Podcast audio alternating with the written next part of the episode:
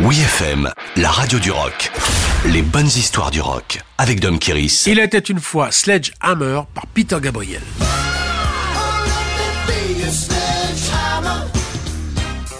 Cette chanson a réuni tellement d'innovations qu'on en oublie qu'elle ne parle que de sexe. Grand admirateur du rhythm and blues des 60s, Peter Gabriel s'est lancé dans un hommage à ses idoles de jeunesse, et en particulier au chanteur Otis Redding, qu'il avait vu dans un club de Londres en 1967.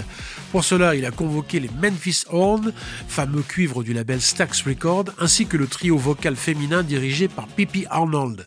L'hommage est bien sûr pimenté d'un texte dans la grande tradition du blues, dans laquelle le sexe est décrit de manière grivoise et humoristique.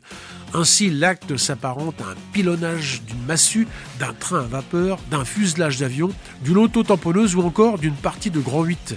Mais les métaphores érotiques employées ne sont pas les seuls intérêts de la chanson car Peter Gabriel avait une idée bien précise du son rétro-futuriste à donner à l'ensemble.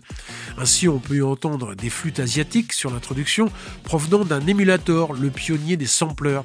Tout l'album So est enregistré sous la houlette de Daniel Lanois, le grand magicien du son, qui est aux commandes d'un arsenal de synthétiseurs dernier cri mélangés à de vrais instruments tenus par la crème des musiciens, dont le jeune batteur français Manu Katché. Cependant, c'est l'apport de la vidéo tout en animation et trucage innovant qui a réellement fait la notoriété de Sledgehammer, l'une des chansons les plus diffusées sur MTV et qui a raflé au passage 9 MTV Awards, dont évidemment le clip de l'année 1987.